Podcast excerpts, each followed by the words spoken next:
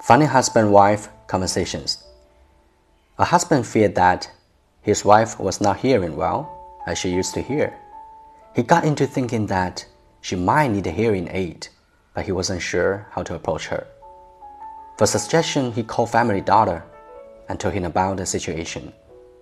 Doctor told him to test it by a simple idea and get a better idea about her hearing loss. Doctor said, Here's what you do. Stand about 40 feet away from her in a normal conversational speaking tone. See if she hears you. If not, go to 30 feet, then 20 feet, and so on, until you get a response. Next day in evening, he saw that wife was cooking dinner in the kitchen. So he took the chance to check the daughter's idea. He got about 40 feet away from the kitchen and asked his wife, Dear, what for dinner?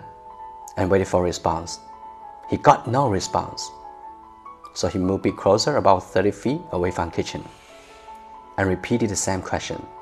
Dear, what's for dinner? And still he got no response. Next he moved into the dining area, about 20 feet away from kitchen, and asked the same question. Honey, what's for dinner? He still got no response. He was up to the kitchen door, about 10 feet away.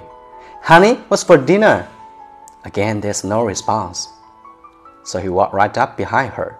Honey, what's for dinner? Wife shouted. John, for the fifth time I'm saying, chicken. Moral. The problem may not be with the other one as we always think. Could be very much within us.